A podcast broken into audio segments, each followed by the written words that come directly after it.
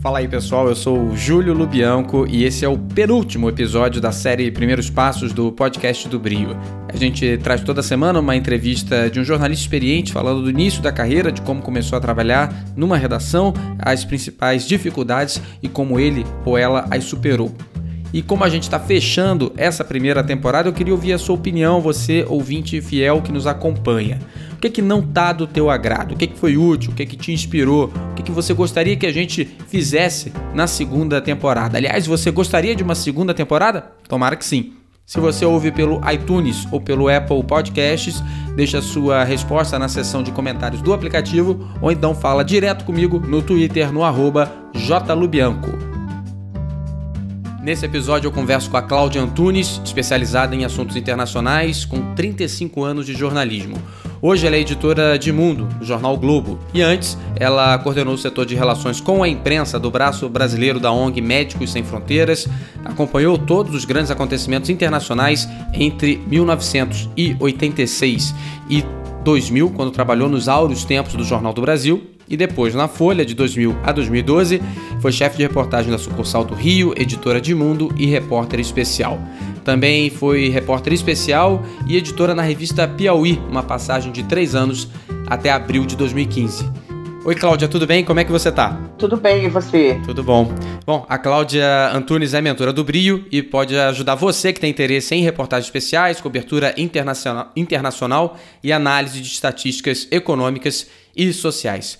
Cláudio, eu queria começar te perguntando o seguinte: como é que você começou a trabalhar com jornalismo? Onde é que foi o seu primeiro emprego, seu primeiro estágio? Como é que você conseguiu ele? Bom, quando eu comecei a trabalhar com jornalismo, isso foi no início dos anos 80, é, e é o mercado de jornalismo, quer dizer, o mercado para jornalismo era muito diferente na época, né?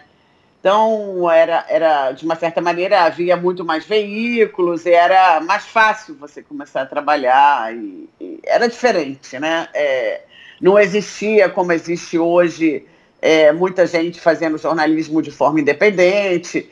Eu comecei, na verdade, ainda no, no, na, no é, quando eu estava no meio da faculdade, é, trabalhando, embora eu não seja religiosa nem católica, mas um grupo da faculdade começou a fazer um boletim informativo pastoral da Arquidiocese do Rio de Janeiro. Me permitiu conhecer muita coisa na cidade do Rio, porque a gente ia às paróquias, ia ver o trabalho das pastorais e tal. Depois eu comecei a fazer muito freelancer para as revistas da Block Editora, que também é acabar, acabou. A, a Block era uma das principais editoras do Brasil, tinha várias revistas, a principal, o carro-chefe da, da editora era a revista Manchete. Simplesmente ia lá na redação, ainda super foca, né, fazendo faculdade ainda, levava umas sugestões de pauta e eles aceitavam ou não.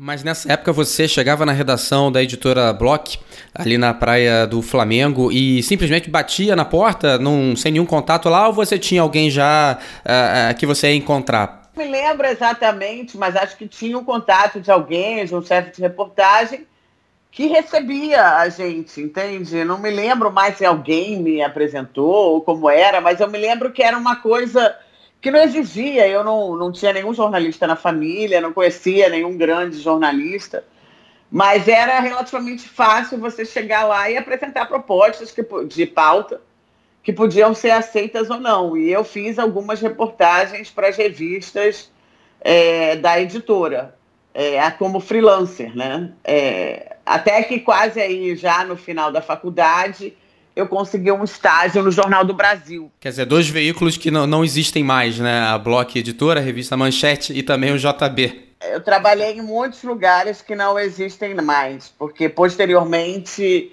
eu também trabalhei dois anos na TV Manchete. Então, quando eu estava no final da faculdade, eu consegui um estágio no Jornal do Brasil, na editoria internacional. Obviamente, a internacional, a minha função nesse estágio era fazer, não era tanto de reportagem, era uma função mais de pesquisa. O jornal tinha uma, um setor de pesquisa enorme, né, em que, é, que não era totalmente digitalizado. Eu me lembro que um dos primeiros textos que eu fiz é, foi em 1900 82, na Guerra das Malvinas, para saber o que tinha di sido dito antes sobre as ilhas, né, que são ilhas isoladas no Pacífico Sul, no Atlântico Sul. Na época não tinha internet, tem que pensar nisso, né? Então, ou você conseguia informação ligando para as pessoas e, e procurando, ou você. É, aí eu fazia muita pesquisa. Na época existia um negócio chamado Almanac Abril. Não sei se você se lembra. O Almanac Abril era editado todo ano com uma atualização. Tinha um brasileiro e um internacional, com uma atualização dos principais acontecimentos no Brasil e no mundo é, que tinham ocorrido até o ano anterior. Era, era o Almanac Abril e a, o livro do ano da Barça. É, exatamente. E acabei ficando lá, fazendo já outras coisas na época, é, assim como também o Brasil estava num processo ainda inicial de democratização em vários é, países da América Latina, tinha muito exilado de, de pessoas de oposição a esses regimes militares que existiam na época circulando pela região então eu comecei a fazer contato com essas pessoas e tal, e, e aí eu também comecei a, a, a fazer, a me especializar muito em América, a, em cobertura de América Latina. Você, você começou lá no JB Internacional, na Folha também, é, teve uma carreira marcada pela editoria internacional e agora no Globo. Foi algo que você escolheu no início? Você pensou, não, eu quero isso? Ou foi a oportunidade que surgiu e você aproveitou? Não, eu acho que tudo começou com esse estágio. Eu não pensava antes. Eu tinha um interesse, assim, por assuntos internacionais na época, como eu disse, é, existia. O Brasil estava num período é, passando, começando o seu período de democratização. Em 79 tinha havido anistia e quase todos os países da região aqui tinham, também estavam passando por processos parecidos. É, eu, na faculdade, eu participava muito do movimento estudantil, então você acabava, de alguma forma, acompanhando assuntos internacionais dessa forma. Por coincidência, não foi uma escolha minha, eu fui fazer estágio no Jornal do Brasil na editoria internacional, porque eles precisavam de alguém que falasse línguas. E aí eu, eu tinha estudado inglês, tinha estudado francês e fui trabalhar lá. Hoje em dia, quase todo mundo estuda inglês e tal. Na época não era bem assim. E nesse início, Cláudia, é, quando você estava fazendo seus primeiros freelas para Manchete, depois no seu estágio e também como, como repórter no Jornal do Brasil, qual era a principal dificuldade que você tinha, jornalisticamente falando? Qual era a habilidade que você sentia é, que você mais precisava desenvolver? A minha habilidade que eu precisava desenvolver era, eu acho, na busca de fontes, né? Na, na, na aproximação, como você faz isso, como você. É, era uma coisa de apuração mesmo. Que é uma coisa que a gente não aprende na faculdade, né? Sim, lugar nenhum, né? Só na prática mesmo. Que você só aprende na prática. Então, como como checar a informação, como procurar fontes. Era um ambiente completamente, como enfim, era um ambiente completamente diferente do que existe hoje e eu precisava aprender como fazer isso, né? Como que você superou? Como é que você passou a se sentir mais confortável nessa busca por fonte? É, eu acho que é um pouco, você aprende um pouco com as pessoas, né? É, com que com seus colegas mais experientes, mais velhos, vendo, observando o que eles fazem é, na época você tinha que ligar para as pessoas, as pessoas só tinham um telefone fixo, né? Para as pessoas ou para os órgãos onde você ia buscar informação. Existia uma lista telefônica que não era digital, toda editoria tinha uma lista telefônica enorme, né? E você ia cercando as pessoas ou com a ajuda dos colegas. Eu acho que nesse aspecto a ajuda dos colegas que têm mais experiência, estão mais habituados a fazer, ajuda muito. E para alguém que está começando a carreira agora, está dando a sorte de estar tá num, num, num, veículo, né, que não tem mais tanto esses colegas mais experientes, né? As redações hoje são compostas na sua maioria por gente que também está começando. Como que, que, que dica você daria para essa pessoa para ela começar a fazer fonte? Onde que ela pode aprender? Olha, é ainda tem algumas pessoas mais experientes na redação, né? Depende do caminho por onde você quer enveredar. Assim, hoje em dia, é, por exemplo, é assim, o que acontece nesse negócio de fonte sobre um determinado assunto é que, em geral, uma fonte leva a outra, né? Mesmo que você parta de uma pessoa que não seja mais a mais é, indicada ou a mais que, é, que para te dar alguma informação que você precisa, ela vai te indicar outra pessoa e assim, a partir de uma pessoa, você vai acaba conhecendo, é, por exemplo, só para te dizer, é, na, quando eu estava na Piauí, eu fiz uma reportagem sobre o impacto da. É, sobre a relação, na verdade, entre os moradores da favela da Providência e as obras do Porto Maravilha. Uhum. E aí eu comecei com um fotógrafo que eu conheci, que era um fotógrafo que morava na Providência há muito tempo. E, e a partir dele eu fui conhecendo um monte de gente. Aí também você vai para a rua, assiste a reuniões e, e se aproxima das pessoas, entende? Não fica, obviamente, só na redação, só no telefone. E ir para a rua é muito importante, principalmente quando você está fazendo algumas coberturas de cidade, de você acaba, a partir de uma pessoa, você acaba conhecendo milhares de pessoas. Eu, eu queria te perguntar agora, Cláudia, qual o pior erro que você cometeu na sua carreira? Aquele que te persegue até hoje, que te tira o sono às vezes? Tem algum desse tipo? Quando eu estava na Folha, o Celso Furtado é um economista, foi durante muitos anos o decano dos economistas no Brasil, trabalhou no governo João Goulart. E aí, quando, na, quando eu estava na Folha, eu tinha feito uma entrevista com ele, ele, ele teve várias memórias em que ele lançava. Ele, além dos seus livros é, especializados, ele, ele, ele, escreveu suas memórias e, e, e eu entrevistei ele uma vez a propósito de uns documentos encontrados em arquivos nos Estados Unidos sobre, sobre a relação entre Brasil e Estados Unidos antes do golpe de 1964. E Pouco antes dele morrer, uh, eu, pediram para fazer por um antigo caderno mais, que, que era o antecessor da Ilustrada, Ilustríssima na Folha, um, uma, um especial sobre nacionalismo, uma coisa assim, e eu mandei uh, várias. Ele estava já um pouco doente, eu mandei várias perguntas para ele por e-mail. Naquela época já, já tinha e-mail, foi 2004, eu acho. Só que eu nunca cobrei essas perguntas e ele também nunca me mandou espontaneamente as respostas. Ele, ele não podia já dar entrevista por telefone e tal. E eu fiquei meio constrangida de ligar para cobrar para ele. E nesse constrangimento, assim, né, um pouco que, que, é um pouco ali de respeito ali pela pessoa que, que já estava mais idosa e tal, eu não cobrei, achei que ele não tivesse tido tempo de responder.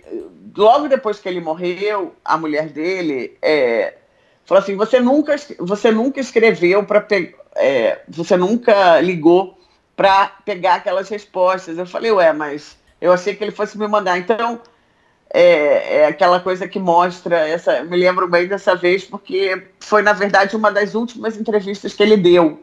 Só que quando eu soube que só que quando era sobre um assunto muito específico, quando eu soube que ele tinha respondido, ela já tinha um pouco ali perdido o sentido, o contexto da época em que elas foram feitas. Então, assim, é, e eu não tinha ligado para cobrar. Então, eu, isso aí é uma coisa que eu me lembro. E, e, Cláudia, agora, de qual reportagem ou trabalho que você tenha feito que você mais se orgulha é, nessa sua carreira?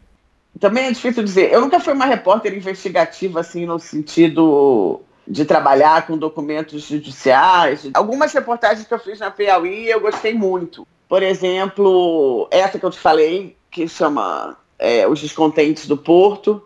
E depois também eu fiz uma reportagem que ela reconstituía é, o que aconteceu no caso da fuga daquele asilado boliviano da embaixada brasileira em La Paz. É, ele recebeu asilo, mas o governo boliviano não dava salvo-conduto. Esse diplomata foi investigado dentro do Itamaraty e tal. Ele fez isso. É, foi um caso também simbólico do distanciamento que houve é, no governo Dilma entre a Dilma e o Itamaraty, como ela não é, ela dava pouca importância ou não gostava muito de lidar com temas de política internacional. Nesse caso, eu reconstituí tudo o que aconteceu do momento em que ele pediu asilo. Eu entrevistei na Piauí, sei lá, dezenas de pessoas e, e também tive acesso aos documentos da investigação interna do Itamaraty. Então, assim, é... e aí eu reconstituí. Fora isso, eu, eu, eu fiz um monte de coberturas que eu gostei de fazer.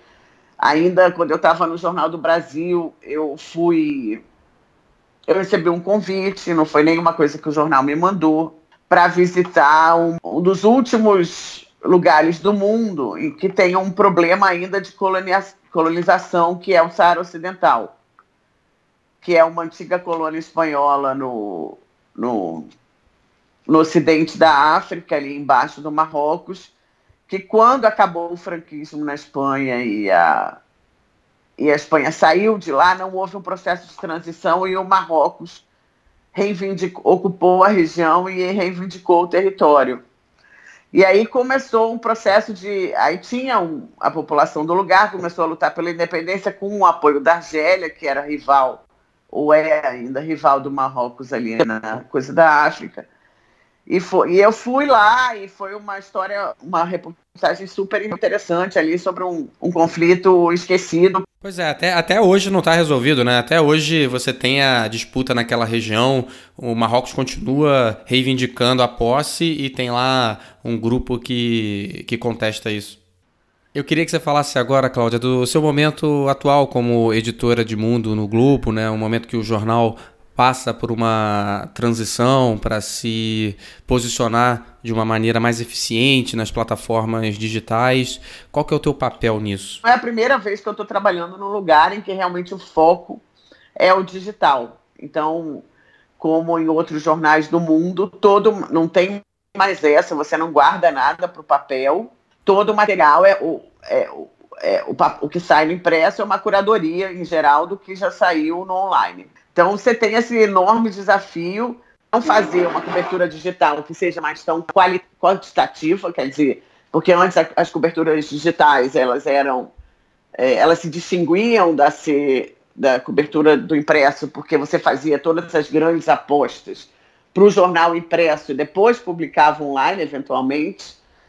E agora não, você aposta é para tudo, não tem mais essa separação. Então você tem. E, e, e antes, a cobertura online era uma cobertura mais picada, quantitativa, imediatista e tal. E agora o desafio é você fazer, conjugar o tempo do digital, que é um tempo que exige mais pressa algumas vezes, com a qualidade. Então, acho que é nessa fase que o jornal está agora. É, é, é, é fazer um, produzir para o digital não é, não faz não, não é nem, de nenhuma maneira diferente de produzir para o impresso. E o que se tenta é, é, fazer um digital, como fazem grandes jornais do exterior aí, né, que a gente conhece, New York Times, Washington Post, ou é, com a mesma, mesmíssima qualidade que você, que antes era, vamos dizer assim, em todos os jornais brasileiros e no exterior também reservada para o impresso. Agora não tem mais diferença nenhuma, entendeu? Questão da prioridade, né? Mas é a questão da, da concorrência com os outros veículos digitais e não só os outros veículos que fazem jornalismo, mas também com todo mundo que está compartilhando informação, né? Porque acaba que a atenção do leitor ela é dividida entre todas essas informações que estão disponíveis para ele? Olha, então, acho que a ideia é um pouco. É claro que vai sempre haver, porque os fatos são os mesmos para todos, uma, uma, uma concorrência de. Ideia é sempre. É, é, é, é sempre tentar fazer um material diferenciado, seja pela abordagem, seja pelo assunto que você escolhe cobrir. Então, acho que, enfim, basicamente, eu acho que tem espaço para todo mundo, entendeu? Não tem essa. É, a competição que existe, ela, ela é super saudável. Ela, ela, ela é. Enfim, às vezes você acerta, às vezes um concorrente acerta e tal, mas ela. Acho que a, a, a, concor a, a, a concorrência ela é menos no varejo do, do que no atacado. Ela é menos no. não é tanto no varejo, entendeu? Ela é mais no atacado, uhum. assim. O que no final vai ser a sua marca. E aí, um dia um acerta, outro dia outro acerta. Acho que é um pouco por aí. No site do Brio, Cláudia, você diz que o jornalista dos novos tempos precisa de curiosidade, profundidade, flexibilidade e inconformismo. Curiosidade e conformismo são, claro, requisitos básicos da nossa profissão. Profundidade, eu imagino, para oferecer informação de qualidade, de alto nível. E a flexibilidade? Por que, que você considera isso uma, uma habilidade útil para quem é jornalista hoje? Ah, para você ter a capacidade de pensar a mensagem que você, ou, ou o, o conteúdo que você tem de diversas formas, com diversas. É, enfim, diversas plataformas, usando recursos diferentes. Né? Acho que a ideia é que todo jornalista saiba, saiba trabalhar um pouco, pensar nesse todo, como a sua matéria vai ficar melhor, que tipo de imagem você vai usar, se você vai usar áudio, como você vai fazer. Então, assim, é um, um tanto parte pela integração também das pessoas numa redação que trabalham, que fazem vídeo, que então, acho que é um pouco isso, é flexibilidade é, para pensar a sua reportagem, é, como ela pode ser melhor apresentada, né? como ela vai ficar mais clara e mais atrativa para o leitor que vai ler. Por último, Cláudio, eu queria que você falasse um pouquinho como é que é a sua mentoria no Brio. É um pouco pensar, orientar e pensar o que, que a pessoa pode fazer e para onde o seu trabalho, o seu esforço pode ser canalizado de acordo com as habilidades, os interesses que a pessoa tem. Muitas vezes a pessoa tem um interesse, mas não tem habilidade. É, então você tem que ajudar a pessoa a desenvolver uma habilidade específica, né? Por exemplo, eu trabalhei com uma jornalista do Maranhão que ela tinha muito interesse em explorar temas é, sociais, questões é, ambientais, agrárias e de conflito e ela mas ela tinha pouca expertise, por exemplo, para analisar processos, processos na justiça, ações do Ministério Público. Então, é um pouco eu tive que explicar para ela. Então, assim, ela e ela acabou fazendo um trabalho que foi publicado no Colabora, é, essa plataforma, site, plataforma colaborativa de jornalismo. Cláudia, te agradeço imensamente, foi um prazer conversar contigo. Então, obrigada. Tchau. Essa foi a Cláudia Antunes, editora de Mundo do Globo. Para saber mais sobre ela e sobre a mentoria dela no Brio, você pode acessar briohunter.org/mentoria. Para você que gostou e quer ouvir outras entrevistas como essa, assina o nosso podcast gratuitamente no seu aplicativo preferido, Novas Entrevistas, toda segunda-feira. Eu te lembro que estamos na reta final da primeira temporada, então é sua chance de dar a sua opinião e influenciar o que a gente vai fazer na segunda temporada. Manda sua mensagem no Twitter, jlubianco, ou então, para quem está ouvindo no iTunes ou no Apple Podcasts, é só postar na seção de comentários. Aliás, além da série Primeiros Passos, você ouve também o Provoca, um debate sobre temas polêmicos do nosso mercado, feito pela equipe do Brio, no caso eu mesmo, e o Breno Costa, e também a Natália Leal, com a participação de convidados especiais. Muito obrigado pela sua audiência. Esse podcast é uma coprodução do Brio com a fábrica de podcasts. Eu sou o Júlio Lubianco e fico por aqui. Um grande abraço e até a próxima.